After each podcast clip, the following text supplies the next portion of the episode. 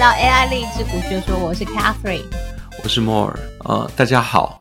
我讲一下那个 Mo 讲的巴菲特指标，它基本上的定义就是股市总市值除以 GDP 的比值。举例来说，用我们自己的收入来，我们一整家的收入，然后我拿了多少钱去投在股票市场。以巴菲特这个意思的是，我赚一百块，我就是拿七十块去投在股票市场。如果他这边讲的是，如果超过一百二十 percent，意思就是说我赚一百块，然后我还生出一百二十块去股票市场。是这个意思嘛？对不对？对。就再去借钱，借了二十块，然后把我全部赚的一百块，再加上借的钱二十块，然后全部投到股市里面。他就说一百二十 percent 算是高估。对，就是你市场上钱多到一个你没有办法想象，你明明就没有，没有这个国家就没有赚那么多钱，对。但是你拿了不可思议的钱，这么多钱堆到股市里，他就觉得就是过热了。大概可以猜得到，巴菲特其实在看班的股票的时候，因为我们现在讲的是一个这个巴菲特指标。是一个整个市场，他刚刚讲整个市场的总值，股市的市场的那个指数上整个 GDP 的总值。但如果你要拿来看一般的一个股票的话，我觉得它也是看本益，这股票的价值除上这个公司能够赚的盈利的利润。我可以举个简单的例子，前一阵子如果你有听到新闻，它不是一直买进那个 OXY 吗？西方石油。对，那你去看它买进的点，它在买进之前，西方石油它的本益比大概是在八九十几。掉到八九，因为油价的关系嘛，呃，西方石油就赚比较多的钱，变成后来他大量买进的时候呢，他大概从本一比的八九掉到了五这个数字左右，这样子。这么低哦？对，因为赚的钱赚来的钱就跟我们 GDP 一样，它是放在分母。那那时候油价不是比较高吗？这家公司赚钱就比较多了，它就掉到了大概五左右。于是呢，巴菲特就疯狂的买进。这就是他之前讲说，当如果假设说巴菲特指标。掉到七十的时候，大家就可以很欢喜的去买股票的意思，大概类似很雷同。这个国家如果很会赚钱，那个时间点投入更多的钱进去这个市场。但是当这个国家其实没怎么赚钱，股市又又很多人蜂拥进去，投了太多的钱在里面的时候，这个时间点他就觉得别人很贪婪的时候，我恐惧，他就很害怕。你要知道现在的巴菲特指标是多少？对啊，这很重要，对不对？噔噔噔噔，要揭晓了。呃，我我要这样讲啊，就是刚刚讲的那些那些数字啊，比如说像是整个股市的总值跟那个 GDP，我先讲出处啊。股市的总值它是大概一个月在固定的地方找到，这边的资料来源是从那个维尔雪五千这个地方去。去算出来，这一般最正常的找法，数字是四十五点三 T。GDP 的部分是来自于那个联邦银行亚特兰大联邦银行发布的数据啊，二十四点九 T。简单的就是把数字的来源讲一下，然后除一下。这个一除的结果呢，它百分比是百分之一百八十二。统计资料截止是八月十九号，再下次要等到九月了。九月我们现在还没有到嘛？这是最新的资料是百分之一百八十二。其实你在讲的是美国股市，现在如果用。巴菲特指标去看的话，就是一百八十二 percent。你还记得他刚刚讲说多少以上算高估吗？一百二啊。对啊，现在是一百八十二。这一百八十二，如果你是用 log 来算，用用 log 的方式来看的话呢？log，你的意思是说 L O G 吗？log，妈呀，这是我高中才用。没有，因为它有个比较，它有个比较值啦。九七零的时候曾经上过。上过两百多，前一阵子也上了两百多，这还是掉下来的哦。我们目前现在是处于历史的高点的高点。回到刚刚讲用 LOG 的那个方式，就是好简单讲一下什么是 LOG，然后我们把每一个点哦，把每一个点把它揪出来。你知道标准差吗？呃，知道，学过。今天我们来看，我们不要看就是你的分数多少，我们来看就是这个学生他某一个个别的学生他是落在标准差的哪一个范围。一般来讲，大部分的学生他是。他的分数可能会有好有坏，最简单的百分之六十几、六十八，他要落在标准差两个标准差以内，对不对？没错吧？嗯，然后呢？到标准差两个标准差以外的时间点呢，我们就觉得他是比较边缘的学生。对，不是特特别好，就是特别差。这样讲，历史上有两个点是，如果你用巴菲特指标，用刚刚讲的方式，用标准差的方式来看哦，呃，是落在两个标准差之外的。一个点就我刚刚讲一九七零那个点，另外一个点就是前一两个月的落点。那这种落点一旦产生了，通常来讲，按照前次一九七零年那次的，它大概有五年的时间，它都不会好，会一直往下掉。因为市场是就被高估了。这次会不会发生？我我也不知道。这样，反正目前现在是一个非常危险的点，历史到现在为止一个很高的高点，虽然才刚从两百多就是荡回到一百八十几，但是距离你看巴菲特说的一百二十其实是高很多的。我都很怀疑巴菲特他要自己要怎么买股票啊？你不觉得很奇怪吗？当别人这么贪婪的时候呢，他要怎么买股票？我现在看到一九七零年有一个是石油危机了，长达五年之久。就你讲的，哦，跟现在其实还蛮像的。他说，因为一九七三年就是石油的价钱，因为能源危机跟恶性通膨，那跟现在其实还蛮像。因为现在也是能源危机，尤其我知道的欧洲状况很差，他们的天然气、石油的价钱真的贵到一个我觉得有点夸张。因为我昨天才在跟那个芬兰的供应商聊天，他说油价真的高得很夸张。这也解大概解释了为什么巴菲特一直去买西方石油。嗯，然后如果万一要是历史会重演的话，对不对？他的投资就是对的哦，原来如此。他说，一九七四年股价大概跌了一半，嗯，一直到你要不要听更恐怖的事情？一九七六年才缓慢回升啊！恐怖的事情是什么？台湾巴菲特指标。我们刚刚讲到 GDP 是美国的 GDP，我有看到你写给我的资料，台湾巴菲特指标是二一五点四八 percent。对呀、啊。恐不恐怖？吓不吓人？我自己认真操作台股，大概也有十几年的时间了。所以在看台湾股票，我说真的，我觉得现在很多的股价都好高哦，它有点贵的，我觉得有点夸张。所以我最近在操作台湾股票的一些股票啦，就是我自己放在手上的股票，相对来讲，我都会选那个股价很低的，因为我觉得大部分热门股票的股价真的太高了，有点有点扯。没有人知道，不是没有人知道，是刚刚讲到的这个台湾巴菲特指标是我们自己公布的。就是国内自己公布的，其实大家都看得到，但是大家还是冲进去买啊。对呀、啊，不冲进去买，怎么会有两百多呢？这是一个非常恐怖的讯号，因为这就是说我我赚一百块，然后我还去借了一百二十块，然后把所有的两百二十块都放到股市里面的概念，对不对？对，类似像这样的概念，如果按照这样的一个点位的话，我在猜，因为已经超过两百多了嘛，那应该也是在标准两个标准差之外了。按照这种方法的话呢，如果按照历史的话呢，如果万一往下跌，五年之内台湾经济可能都对。如果历史重演的话。好吧，这，我们不要诅咒自己。好，所以就是如果用巴菲特指标看，不管是台股或是美股，现在都是一个以巴菲特的标准来讲，超级恐惧，巴菲特的超级恐惧啦，那个市场的极度贪婪，这样。如果你想要看巴菲特恐惧的脸的时候呢，现在就去看巴菲特就对了。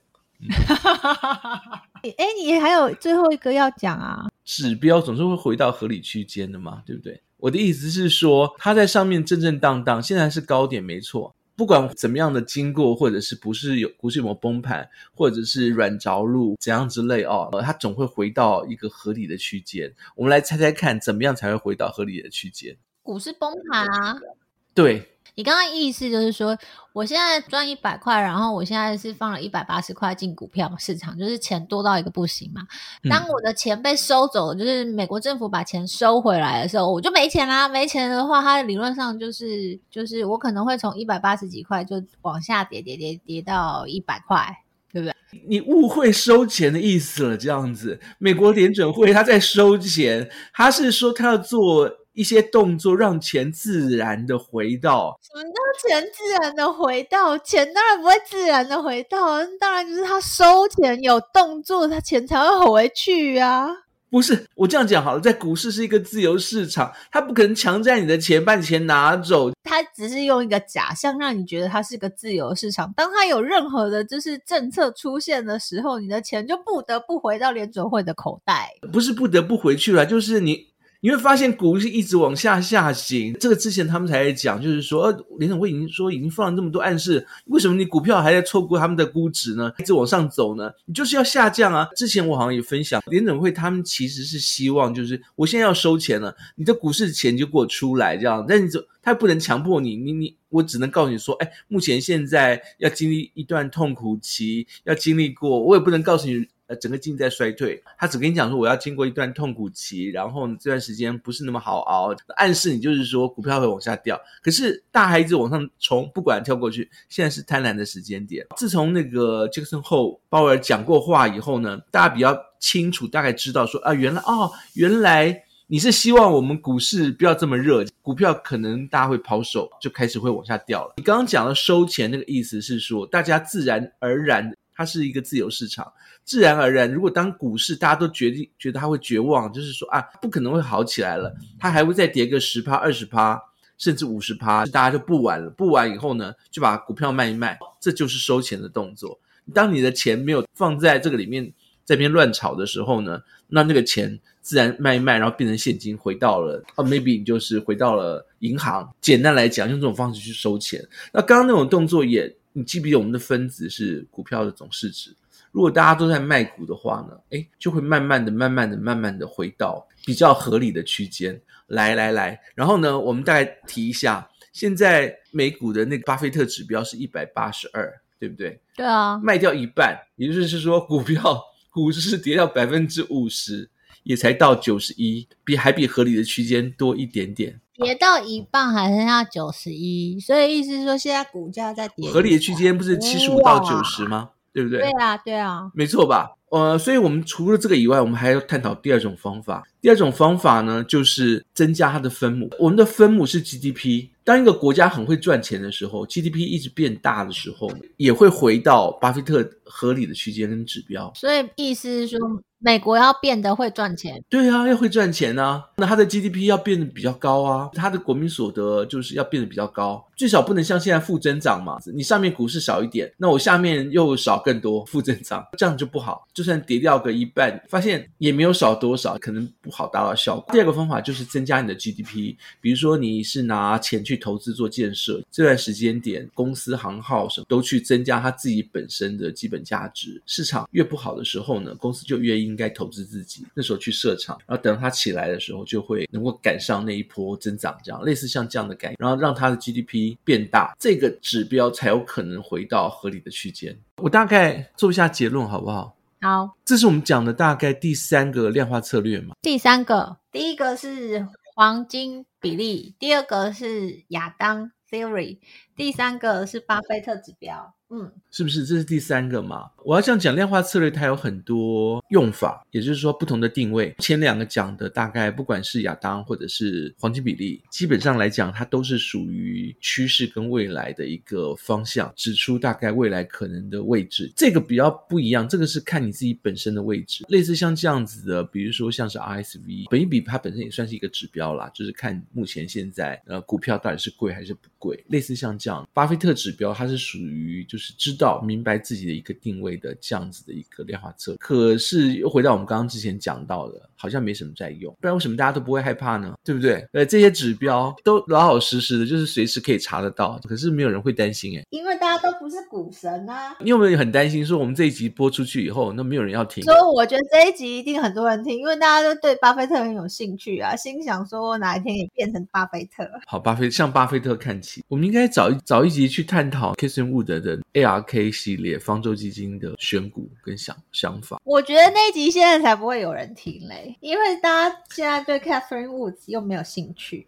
我们把一切为二，变成。一半 Catherine，一半 Wood。好啊，最后我先讲一下，就是我们上次有提到我们会有课程的部分，想了很久，我终于想到我为什么要去上这个课嘞？啊，为什么？我们这个课程会教你包你自己的机器人，机器人就可以告诉你说，哎、嗯，什么时候进场啊，什么时候出场，就是你自己可以使用。我那天在听你课程介绍的时候，我终于想到一个原因理由，嗯、如果我要去上课的话，你猜为什么？为什么？我不是有在做那个台。台股当冲嘛，就联发科。虽然我已经很久没做，因为它我一直觉得联发科股价之前实在是太高，所以我就后来它股价大概上到七百以上，我就就就没有再玩过当冲了。然后，但是因为它最近又跌下来了嘛，然后我最近又手痒，很想要进去玩当冲。啊，我不是请你之前帮我写一个什么有的没有的东西吗？然后你也不肯帮我啊。哪有？哪有不肯帮你？有，你那时候就说，反正你就不肯帮我写之类的。哪有？不可能。有有有，你就不肯帮我写。我就心想说，好吧，那我自己来上课，我自己写，我自己，然后可以来参考我每天要做联发科的当中。虽然呢，我个人做当中完全是凭个人感觉，但是我觉得好像如果有一个参考指标的话，好像也不错吼。也不难，嗯，是不是？我还想到了，就是如果我今天真的要做给我自己用，单纯只是要玩联发科当冲的，我还可以放进就是美国的跟联发科有关系，应该算是半导体嘛，对不对？或者是联发科的一些、嗯、呃客人的股票，如这些股票可能也会影响到联发科的股价嘛，对不对？嗯，对。因为我我以前在做联发科当冲的时候，我都会看前一天美股是跌还是涨，就是科技股，通常它可以某一个程度上的跟联发科当天股价开高开低有一些关系，所以我就心想说，我上了你的课，然后自己包自己的机器人，是不是会对我做于联发科当冲有帮助啊？有可能啊，但是我一直很怀疑，为什么我我怎么可能会不帮你做呢？我一定会帮你做啊！没有，你那时候你真心的拒绝我，你知道我。我记得我有跟你讲说，哎、欸，我在做那个联发科当中，你可以帮我写什么东西吗？然后你就跟我说你不要，既然你不要，我自己学，哼，我自己写。哎、欸，我跟你讲啊，我跟你讲那个我们的课程哦，那个谁放了一呃热量机器人在上面打，然后呢，它就会出现热量，对不对？对啊，就上去加了，加了以后呢，打什么没什么。那你打什么？麻酱面啊，干面啊，油面啊。我那天有玩打饼干就没有。打什么没什么，然后我就我心里就在想说。啊，这种东西自己写好了，于是我就在课程后面，你记不记得我们那个范例是阿普说爱我嘛，对不对？然后呢，就在就在加了一个热量机器人，看完以后就自己写自己热量机器人，资料库都已经帮他准备好了。好，听起来还不错。所以回到我们的课程介绍，我们的第一堂课会教你包一个 LINE 的机器人的壳，第二堂课呢会教你一个量化策略。我呢个人就是打算用这个量化策略呢，做出我可以。做那个每天台股当中的一个参考，对。那第三个呢，就是组合，组合之后呢，你才能真的使用这个机器人。如果呢，大家对于自己呢有想要操作的股票，然后想要自己的一个参考值的话，欢迎大家来上我们的这个城市课程。据 Mo 的说法是，不会写城市的人也会可以做得出来。那我就是不会写城市的那个人，我试试看看做不做得出来。做不出来的话，不能退费，我们也不会。我们不会退费，我会一定做得出来。我这么聪明，对不对？如如果做不出来的话，可以现场要求，就是问我为什么会做不出来。因为这现场课的好处嘛，可以让大家在回去的时候，一定把东西做出来了，自己带回去，这样好不好？第一堂课 Line 那个部分呢，它其实就已经有机器人可以包出来了，包的不是量化财经 AI，可以包一些简单。在量化策略里面，我们会比较详细，而且谨慎，而且严肃的讨论量化策略，会教大家一些你要如果要包这类机器人。一定会要知道的一些方法，除了量化策略本身以外，包含像是即时资料怎么抓，怎么样去做统计，然后图表等等，最后的那个合体的那个部分呢，是真的应用。你一二上完以后，大概都已经能够尽量不要写程式的方式下，然后然后把你要的东西拿到手。到了第三个课程，它会有一些实际你真的要拿来做运用的时候，呃，一些要注意的所有的小地方。我是很期待我自己做出来啦，这样我就是 在操作我的联发科当冲的时候，感觉好像有一个东西可以帮助我做决定，不然我每天真的就是凭感觉冲进去再冲出来。嗯，大家千万不要跟我一样，就是我真的就是凭个人感觉决定今天要不要进场去赚那个当冲的钱。我在想，我要不要应该要提醒大家，这样，因为联准会现在，嗯，就是九月多了，然后呢，大家也都开始依照华尔街的他们的态度，是九月多，所有的代操理专都会重新跟他们的那个呃客户去重新签新年的合约，去重新拟定标的，这是九月会发生的事情。在这个时间点呢，因为整个联准会他的态度是他不希望你赚钱，也只要股市一往上涨，那联准会那些委员就会一个一个出来开始说说啊，我们有决心啊，我们要维持啊，我们要开始就是维持通胀到呃二零二三年结束之前，我们都不会降息啊等等，他都会放出这种理论来打压股市。这段时间点，其实股市应该会是我们刚刚之前讨论的，会是下行的状况。如果你不放空，或者你不会放空，刚刚讲到当冲，就是可能是一个一个例子。大概跟我一下讲一下当冲，你可以冲。往下冲吗？我的意思是说，可以啊，可以啊，可以卖空。好，类似像这样，当冲是一个操作方式，另外一个就是比较长期的，那你要借券。如果是美股的话，就是简单就是放空，再不然就是找一些杠杆的标的做短期的持有操作，比如说像是 SQQQ 等等之类。杠杆的部分，我觉得还要再找一个时间再提，因为这些东西不能够久持，它有一些正确的概念要说，大概这样子提醒大家。个人不建议大家跟我一样做当冲啊，我自己做那个联发科当冲。其实做还蛮久的时间，个人觉得它有一定的风险，而且我操作其实很有规律跟纪律，我自己觉得我有一定的赚钱的把握度。可是如果你真没做过，然后也不知道怎么做，千万不要跟我一样。然后我写出来的那个机器人，我也只会自己用这样子。当中有当中一定的风险，所以没做过的千万不要尝试。就往下冲啊！往下冲也是有可能会赔钱呐、啊，对，所以。都要小心，嗯，好，就这样，好，好，就这样子，好，谢谢大家收听今天的 AI 励志股学说，谢谢大家，下次见，拜拜，拜拜。